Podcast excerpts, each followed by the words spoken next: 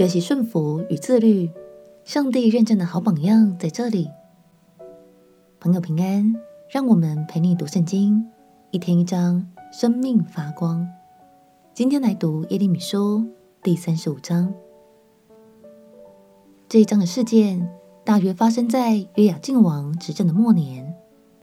当时犹大国内的社会风气败坏，无论先知怎样劝告，百姓们都无动于衷，丝毫不理会上帝的呼唤。于是上帝只好为犹大找来了一个值得效法的好榜样，借此反映出犹大的错误，也表明上帝的心意。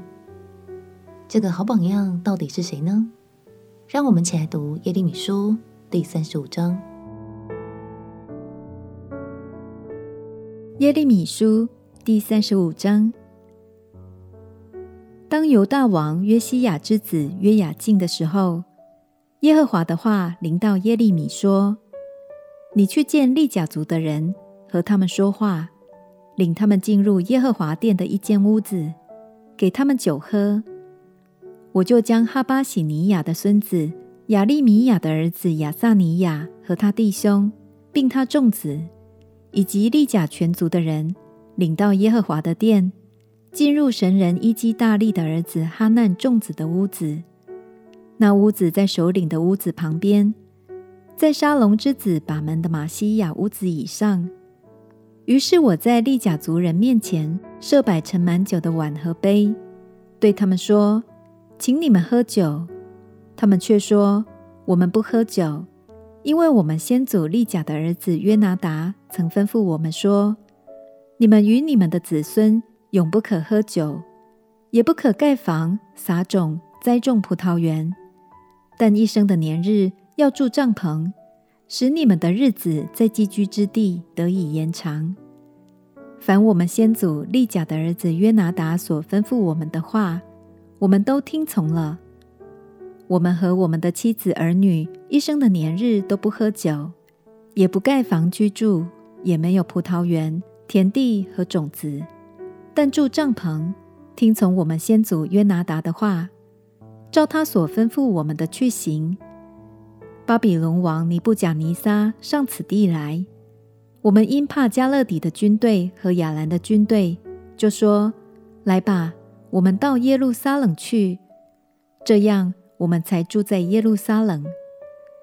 耶和华的话临到耶利米说：“万军之耶和华以色列的神如此说：你去对犹大人和耶路撒冷的居民说：耶和华说，你们不受教训，不听从我的话吗？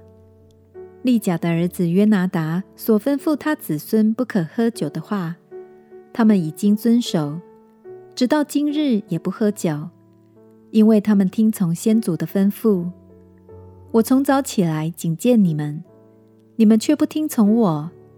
我从早起来差遣我的仆人众先知去，说：你们个人当回头，离开恶道，改正行为，不随从侍奉别神，就必住在我所赐给你们和你们列祖的地上。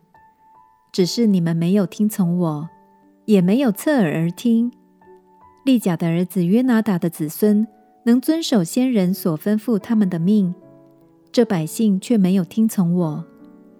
因此，耶和华万军之神以色列的神如此说：我要使我所说的一切灾祸临到犹大人和耶路撒冷的一切居民，因为我对他们说话，他们没有听从；我呼唤他们，他们没有答应。耶利米对利甲族的人说：“万军之耶和华以色列的神如此说：因你们听从你们先祖约拿达的吩咐，谨守他的一切诫命，照他所吩咐你们的去行，所以万军之耶和华以色列的神如此说：利甲的儿子约拿达必永不缺人势力在我面前。”利甲族是半游牧民族基尼人的后代，他们和以色列的先祖有着深厚的情谊。利甲族人几百年来不曾违背先祖的教导，他们不喝酒，维持游牧的生活形态。即使耶利米的美酒当前，他们也坚定有礼貌的回绝。所以神赐给了他们蒙福的应许，说：“利甲的儿子约拿达必永不缺人，势力在我面前。”亲爱的朋友，相信利甲族也是神为我们所预备的好榜样哦。让我们彼此鼓励，即使试探当前，我们也能持守圣经的教导，坚定有理的表明自己的立场，也求神加给我们智慧与力量。